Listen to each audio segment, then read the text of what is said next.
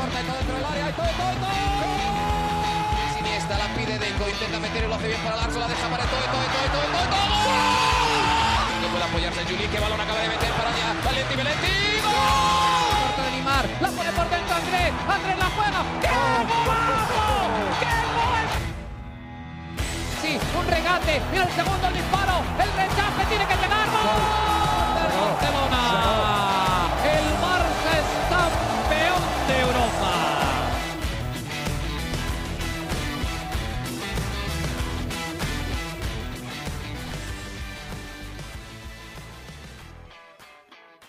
Hola amigos de ADN Barça, bienvenidos a otra edición de nuestro podcast, nuevamente junto a Mariana Guzmán desde Barcelona y después de otra derrota del Fútbol Club Barcelona en el Camp Nou, ya son tres derrotas consecutivas del equipo, nunca había sucedido antes y por supuesto, bueno, vamos a repasar qué sucedió ante el Rayo Vallecano y cómo queda el Barça de Xavi de cara al futuro, además algunas eh, noticias en cuanto a las renovaciones que se están planteando en el Fútbol Club Barcelona, los posibles fichajes, lesiones y todo lo que está ocurriendo con el equipo. Mariana, ¿cómo estás?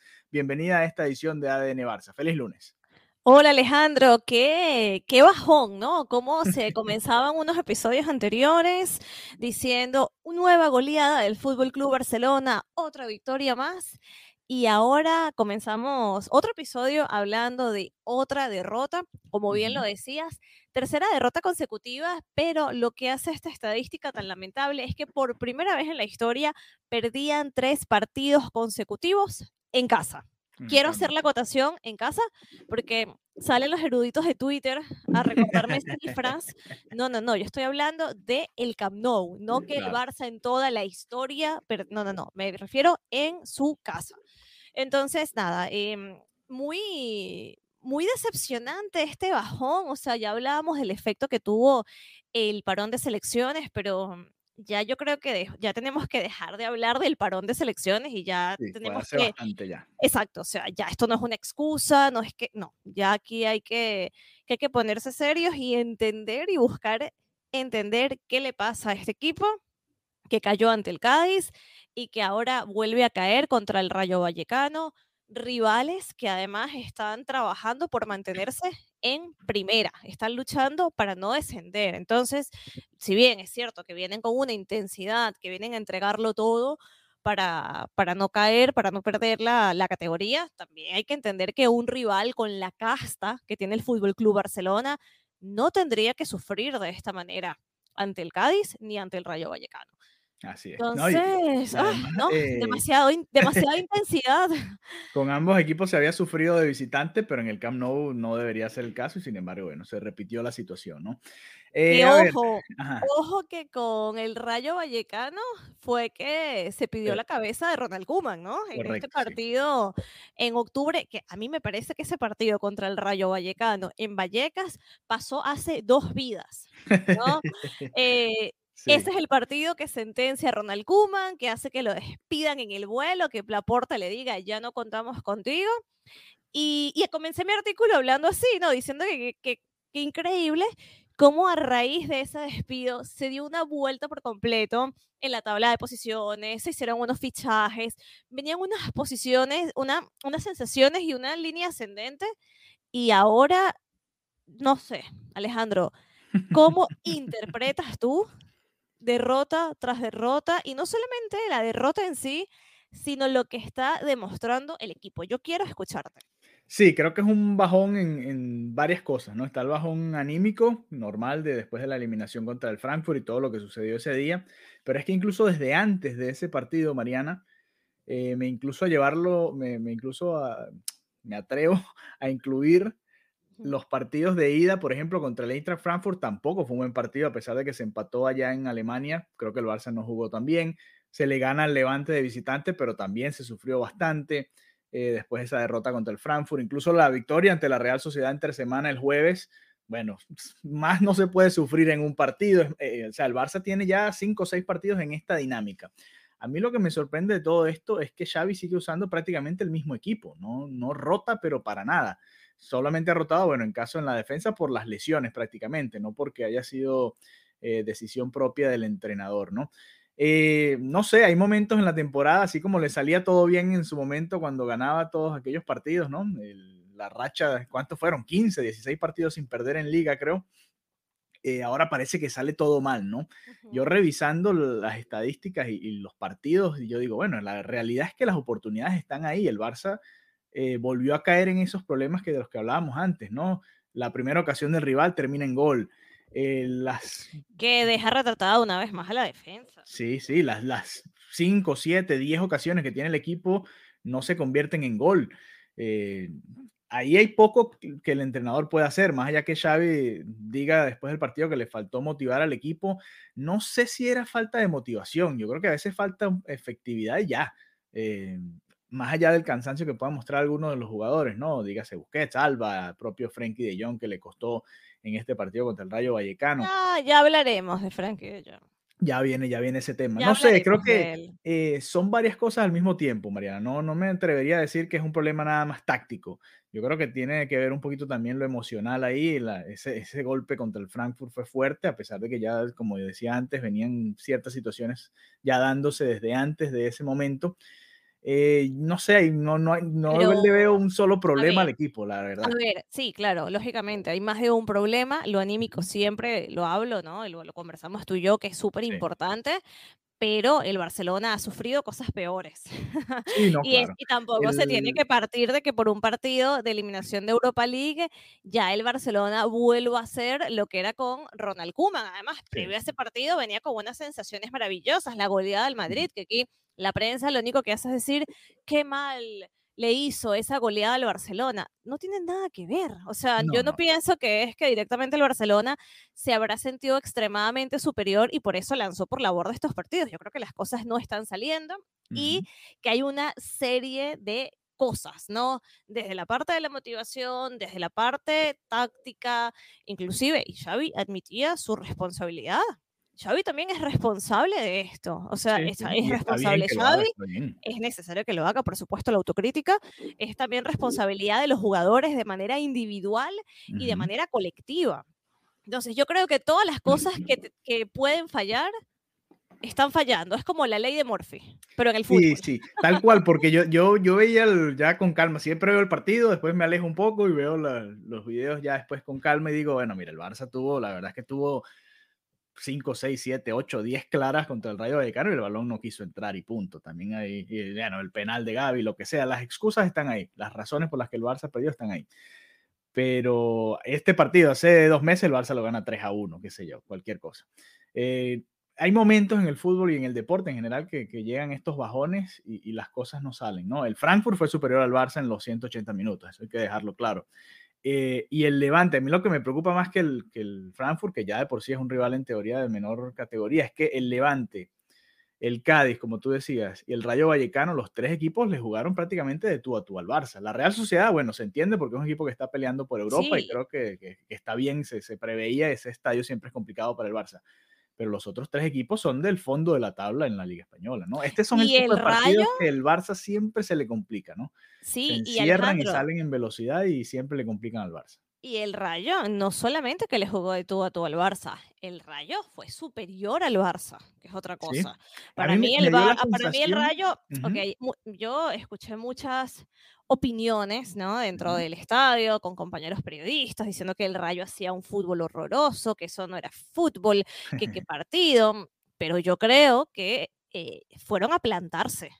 Sí. y se plantaron. Te puede gustar el estilo, te puede gustar, perfecto. Eso ya es un tema más subjetivo, pero considero que el partido fue correcto porque sacaron el objetivo, anotaron y lograron plantársele a un rival y plantársele en el Camp Nou. Entonces, para mí, el partido del Rayo fue muy, muy correcto y, y para mí el, el, partido que hizo el Barcelona fue un desastre. O sea, yo no, no, puedo, no puedo entender qué pasa, que es como si ellos no estuvieran conscientes los primeros minutos que están en un partido de fútbol. Y eso me pasaba con el Barça de Kuman, que era así como están como fríos, que no están como metidos en el partido, no hay intensidad y poco a poco es que van como reaccionando, pero ya cuando reaccionan hay porque hay un gol en contra.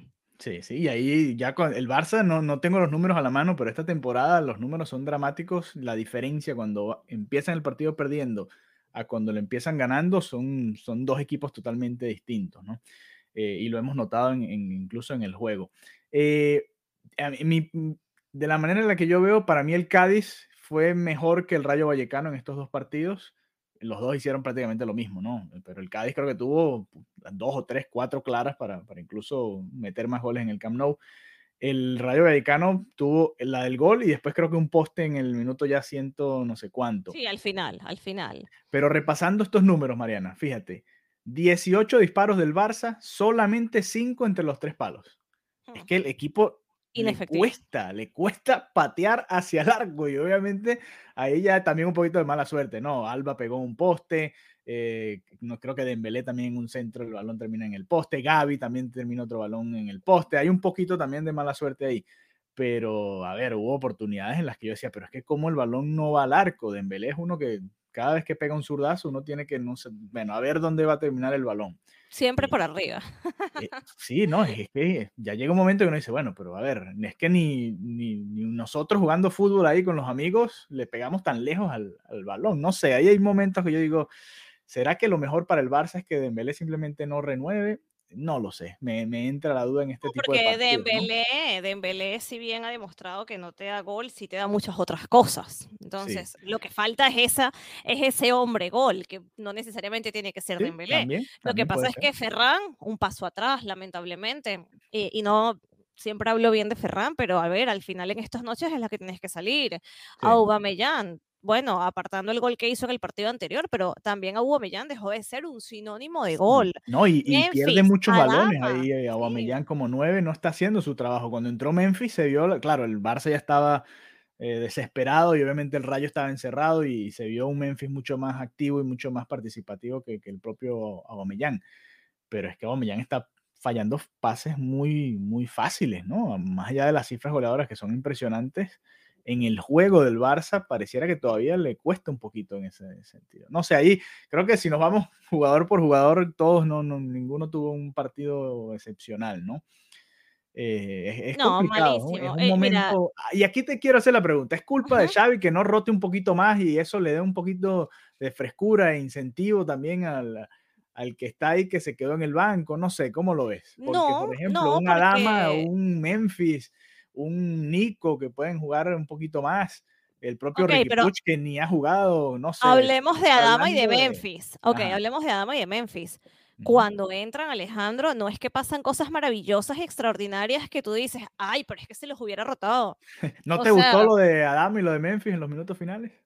No, es que no me gustó, pero no le veía el resultado. No te encantó tampoco. Bueno, es que no, no terminaron en gol tampoco. Exacto, entonces al final dices, bueno, no, no creo que vaya el problema por ahí. Sí, bueno, ojo, el, em pase de Memphis, el pase de a Gaby, perdón, fue de Memphis, el que termina en penal, que al final creo que cobró fuera de juego, no sé ni qué cobraron ahí. No, ese y, además tuvo una que se lleva 2, 3, 4 y en el área termina rematando. Y yo dije, no hay manera que esto no termine en gol y al final terminó en córner. Hay jugadas que, bueno, no, no se explica por qué. Exacto.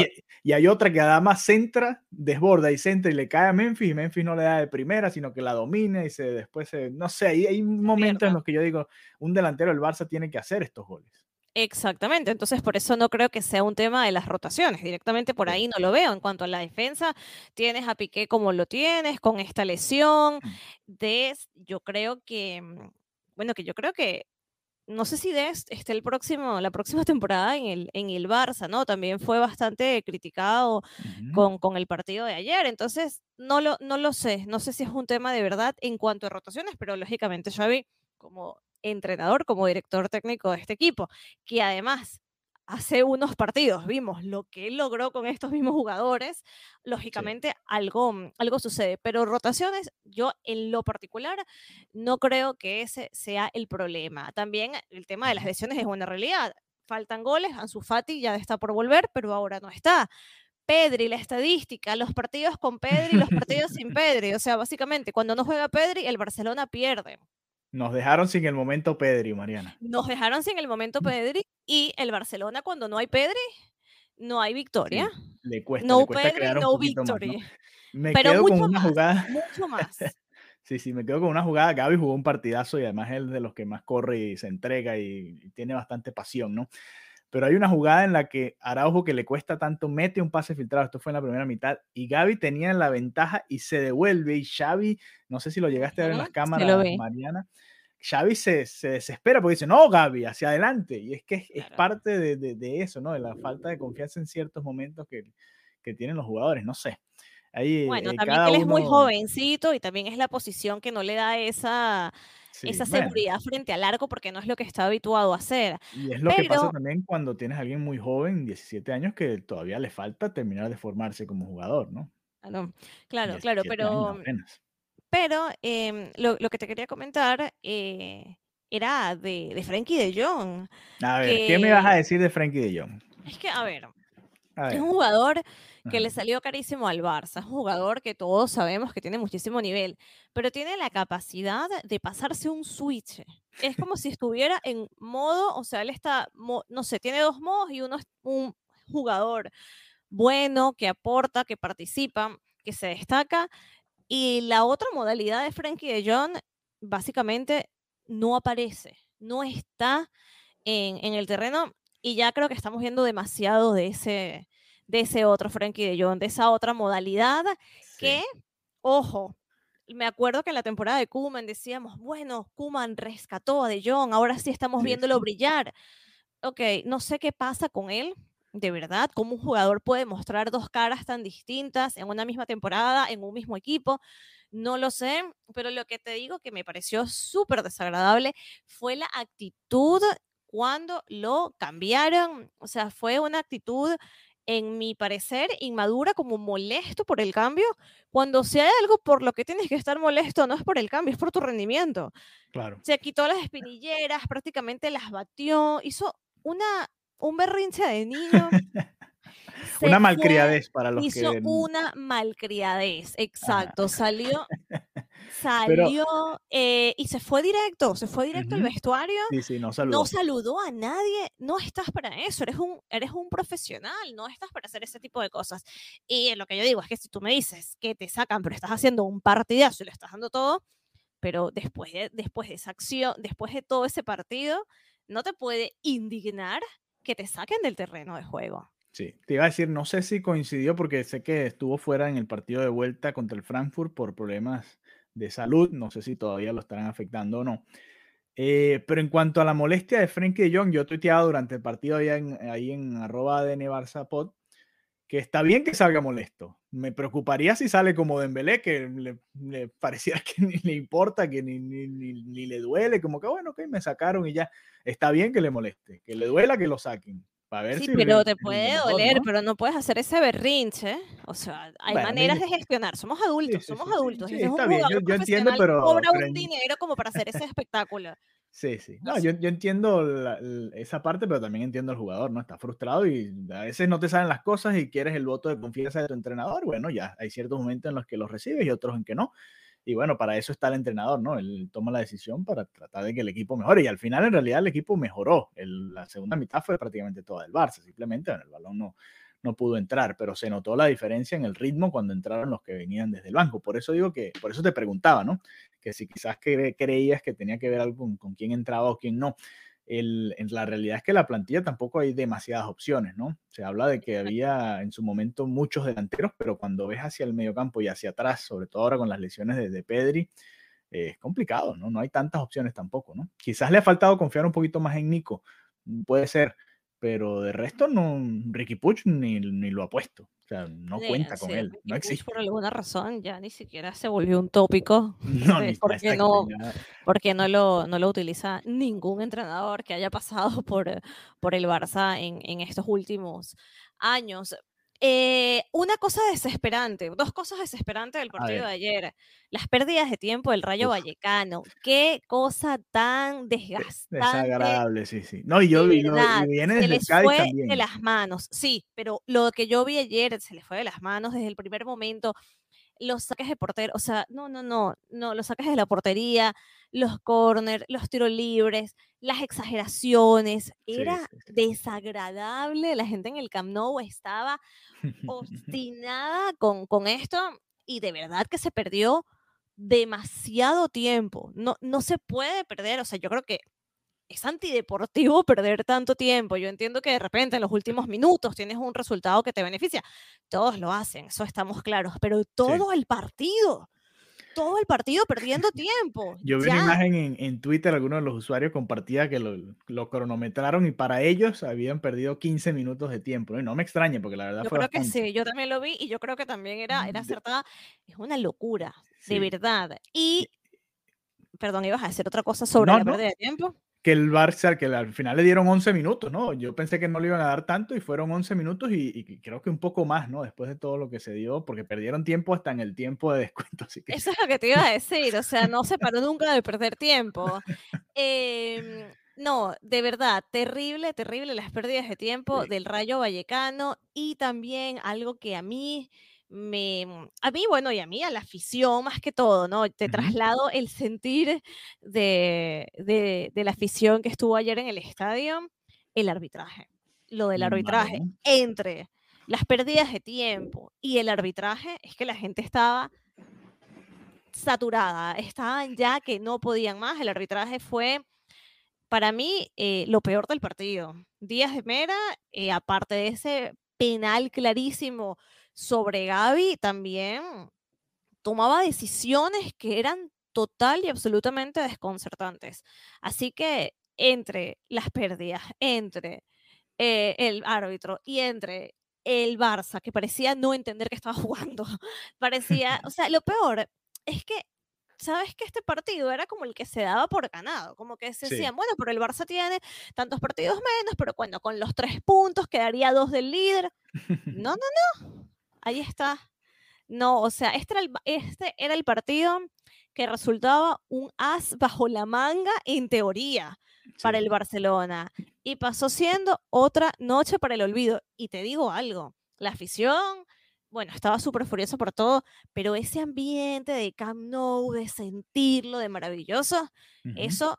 Se perdió. Las últimas tres veces, bueno, obviamente con la invasión alemana, pero ya eso no se siente, o sea, ya eso no se siente, ya en, el, en los últimos minutos ves como la gente se va, o sea, ya es otra vez como, como lo que vivimos al inicio de la temporada. Sí, se perdió un poquito la ilusión, ¿no? Con estas derrotas. Un poco bastante. Eh, sí, bueno, y, es la realidad, ¿no? Hay, hay, eh, hay, momentos en el que el equipo también tiene que demostrarte algo para que tú también te sientas conectado con él, ¿no? Eh, y bueno, y, por el otro lado, la afición, en mi opinión, debería quedarse hasta el final, pase lo que pase. Pero bueno, es cuestión de, de cada uno lo vea a su manera, ¿no?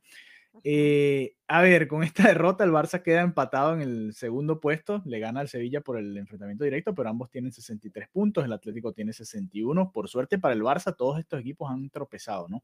El Sevilla, el Atlético y el Betis. Así que por ahora el Betis, que es el primero que está fuera de la zona de Champions, está a 6 puntos del Barça, pero todavía quedan cinco jornadas por disputarse, incluyendo un partido directo contra el, Real Betis, que es el que viene después de este duelo del próximo domingo contra el Mallorca. Además, el Barça cierra la liga contra el Villarreal. Así que todavía esto se puede poner muy interesante. El Villarreal está a, a ver, a 11 puntos del Barça, pero está apenas a bueno, no, sí está medio lejos. Está a 9 del, cuarto lugar, pero todavía puede meterse a Europa League en todo caso, ¿no?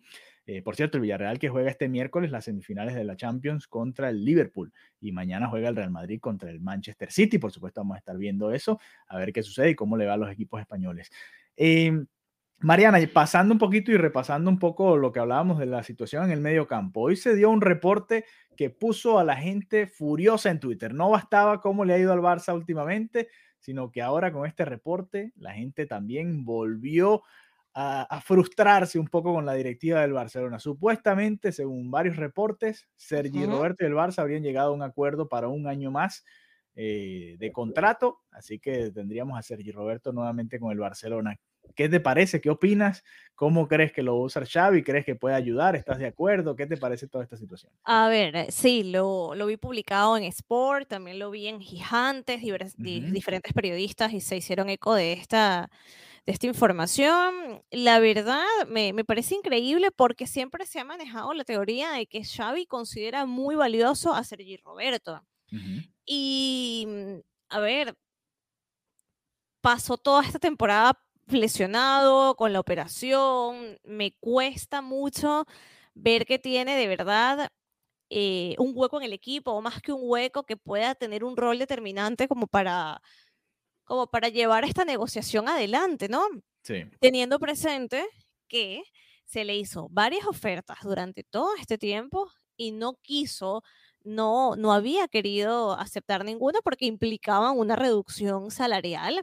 A día de hoy acepta una reducción que es prácticamente mayor al 50% de su sueldo, lo que a mí me hace pensar que directamente no tuvo, no tuvo buenas ofertas. Yo creo que eso es lo que pasó, que no tuvo ofertas, que intentaron negociar hasta el final pidiendo más, pero que al final no, no le salió nada atractivo en ningún otro club, nada que implicara una suma considerable de dinero como lo que estaba pidiendo en el Barça, pero no le veo cabida, no le veo cabida, sinceramente. Para mí es un misterio lo, lo que puede tener Xavi en mente. Sí, bueno, claro. Eh, eh, es complicado. A ver, Sergi Roberto, hace un, hace un par de meses salieron varios reportes por ahí, pero parecen ese tipo de reportes típicos que el, equipo de trabajo del jugador saca por ahí a ver si le mete presión al, club, ¿no? Supuestamente había un interés del Atlético de Madrid y eso por supuesto hace que digas, bueno, no, pero que no se vaya al Atlético, ¿no? Que se vaya a cualquier otro equipo. Sin embargo, eh, no sé, yo tampoco entendí, yo pensé que lo iban a dejar ir, bueno, si te quieres ir, perfecto. Y no entendí tampoco que él siendo uno de los capitanes no haya decidido reducirse el sueldo antes, ¿no? Temprano, como se venía hablando con el resto de ellos, ¿no? Busquets, eh, Piqué, Alba y bueno, todo lo que conversamos desde el comienzo de la temporada.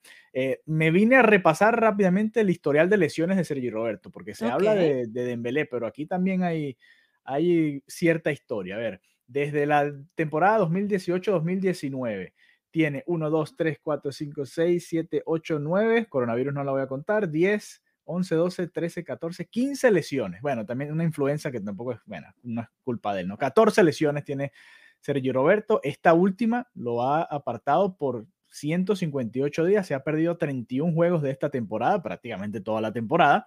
Eh, y es una lesión en la parte posterior del muslo, ¿no? Que es complicado, ¿no? El bíceps femoral tiene ya cierta edad, por eso es que no entiendo este fichaje del todo, ¿no?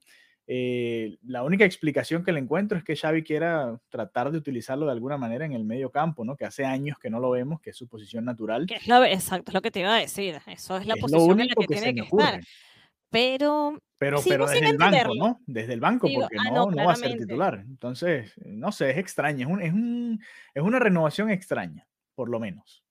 Para mí fue, fue muy raro y sí, las reacciones en redes sociales extraordinarias. La gente de verdad estaba como bastante, bastante sorprendida y, también en muchos casos bastante indignada. Y la otra noticia fue la lesión de Des, porque el club informó de esta lesión muscular en el semitendinoso de la pierna derecha se pierde lo que resta de temporada, se espera que la baja sea entre cuatro a seis semanas y esta es la pierna que no se había lesionado, había estado lesionado con la otra pierna, entonces se complica también el panorama para Dest, otro recurso menos en la defensa, por lo menos con qué jugar, ¿no? Con, que, con fichas para mover, así que malas noticias. Muy malas noticias. El Barça tiene un, drama en esa posición, ¿no? Eh, Mingueza no cuenta y bueno, cada vez que jugó, un peligro. Dani Alves, bueno, tiene la edad que tiene y por supuesto no, no, está para jugar de titular todos los partidos de una temporada. Puede estar ahí, ser el líder, ser una referencia en el banquillo, venir, jugar ciertos partidos, ciertos minutos en algunos partidos, pero hasta ahí no, no le podemos exigir tampoco mucho más a Dani Alves. Eh, Dest, muchas lesiones también, es la realidad. Lamentablemente, eh, esta situación hace que que quizás uno diga, bueno, no puede ser que van a poner otra vez a Sergi Roberto en esta posición, es que no se me ocurre nada más. Tienes que traer a alguien más a competir ahí o, tirar del carro a alguno de los que tienes ya en, en, la plantilla, no sé, la situación está, está grave. La defensa del Barça está en una situación grave porque Jordi Alba no tiene competencia en la izquierda. En el medio, Piqué, Araujo lesionados. Un Titi bueno, ni cuenta. Lenglet no está al nivel, por supuesto. Eric García con ciertas dudas y también ha tenido ciertos problemas de lesiones. Y prácticamente toda la defensa está con, dudas, tanto en el rendimiento como en su salud. Es, grave la situación. Sí, yo creo que ahora se tendrán que sentar con Mateo Alemán y, y ver opciones y tomarse un, una, como dicen aquí, una limpia, ¿no? De la plantilla, hacer una Sí, una limpieza porque mm, no está funcionando, no está funcionando y, y hay que tomar medidas, así que yo creo que veremos cambios, pero precisamente por eso me parece muy raro lo de Sergio Roberto, de verdad. me parece muy raro, me parece muy extraño. Sí, sí, no, estoy totalmente de acuerdo. No sé, hay que ver ya Xavi en su momento, supongo que en la rueda de prensa el fin de semana le preguntarán al respecto y bueno, él hablará un poco, pero nada de esto está confirmado, ¿no? Así como no está confirmada la renovación ni de eh, Ronald Araujo ni de Gaby, bueno, está tampoco de Sergi Roberto, pero bueno, es posible que los tres estén nuevamente con el equipo la temporada que viene y más adelante, ¿no? Eh, a ver, otros posibles fichajes que han sonado por ahí, Mariana. Eh, se habla mucho de Lewandowski. Pero bueno, no sé, ya ni, no sé ni qué decirte sobre este tema y va a ser una de las novelas del, del verano, parece, ¿no? Lo de Robert Lewandowski junto a la de Mbappé y veremos, y Haaland y bueno, todo lo que se ha hablado al respecto. Pero más allá de eso, el Barça, mm, eh, Rudiger, que sonó en su momento también, al parecer a fichar con el Real Madrid, no suena mucho más, ¿no? Para el Barça en defensa, sobre todo Lewandowski, pero de resto no hay mucho más ahí, ¿no? Bueno, no sé, lo de Lewandowski mm, tampoco estoy tan segura. Yo... No, crees tanto que pueda pasar. Ya, dicen que hay una intención, hay una intención real de ambas partes de entenderse, pero, pero bueno, no me lo creo hasta el final. no sé, al final... Hasta que esté eh ahí con la camiseta posando. Literal, literal. El tema de los fichajes siempre da para, para mucho rumor. También, en alguna manera, se hace, bueno, lo que decías un poco ahora con Sergi Roberto, ¿no? Que puede ser la misma gente que habla de unas ofertas que ni siquiera existen. Entonces, al final uno termina replicando comentarios que van directamente para llevar a un tren de, de opinión, ¿no? que viene este jugador y al final uno viene a ser eh, como, como medio, como podcaster, como, como sea, también vienes a, reforzar una, una estrategia comercial, ¿no? Directamente. Sí, puede ser, puede ser. Y dices, ok, al final no, no, era, no era cierto y fue solamente para negociar, para pedir más, para... Entonces, no sé, no sé, yo, yo insisto, la prioridad del Barcelona defensa, defensa, defensa y de verdad que espero que, que ahora que vuelve en su o cuando vuelvan, porque es que se está manejando con muchísimo cuidado este retorno, caigan los goles. O sea, pienso que es más, hay que tener más cuidado con lo que está sucediendo en la parte de atrás que en la parte de, adelante del equipo. Sí, porque la pregunta es la siguiente, a ver, ok, puedes eh, renovar a toda esta gente, pero va a ser el mismo 11 de siempre, va a ser Ter Stegen, Dani Alves en la derecha, Piqué, Araujo y Jordi Alba, eh, Sergio Busquets, De Jong y Pedri. Este es el 11 ¿no? que hemos visto en los últimos años. Eh, Aubameyang, Dembélé y Ferran Torres. ¿no? Ese sería el 11. Va a ser el mismo, es el mismo equipo prácticamente que ha venido Exacto.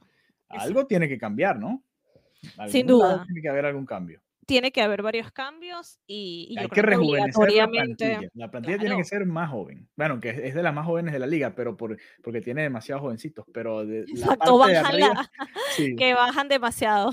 Sí, la parte de arriba está, está complicada, está complicada. Pero bueno, Quedan cinco partidos, Mariana. Vamos a ver si el Barça se termina de clasificar la Champions. Parecía que ya era seguro. Si hubiese ganado este par de partidos, ya estaría prácticamente clasificado a Champions y asegurándose ese segundo puesto, además que, es importante porque le significaría ir a la Supercopa de España, que ya sabemos, gracias a nuestro amigo Piqué y, Rubi, que cuesta, le vale un dinero importante al Barça. Y, y bueno, a ver si el Barça puede conseguir esa clasificación. Y nada, paciencia, es complicado. Por ahí muchas cuentas aprovecharon para comparar la situación de Xavi en estos momentos con lo que había hecho Kuman en su momento con el equipo en esta misma cantidad de partidos. Pero es un poco injusto, ¿no? Aquel equipo tenía Messi, tenía Antoine Griezmann, tenía otra, otra situación, ¿no? Eh, eh, tuvo su pretemporada, era el equipo que había armado Kuman. Este, este es como Xavi vino a tratar de arreglar en, la marcha toda una serie de problemas que se venían dando en la temporada. No sé si llegaste a ver la comparación antes de cerrar el episodio.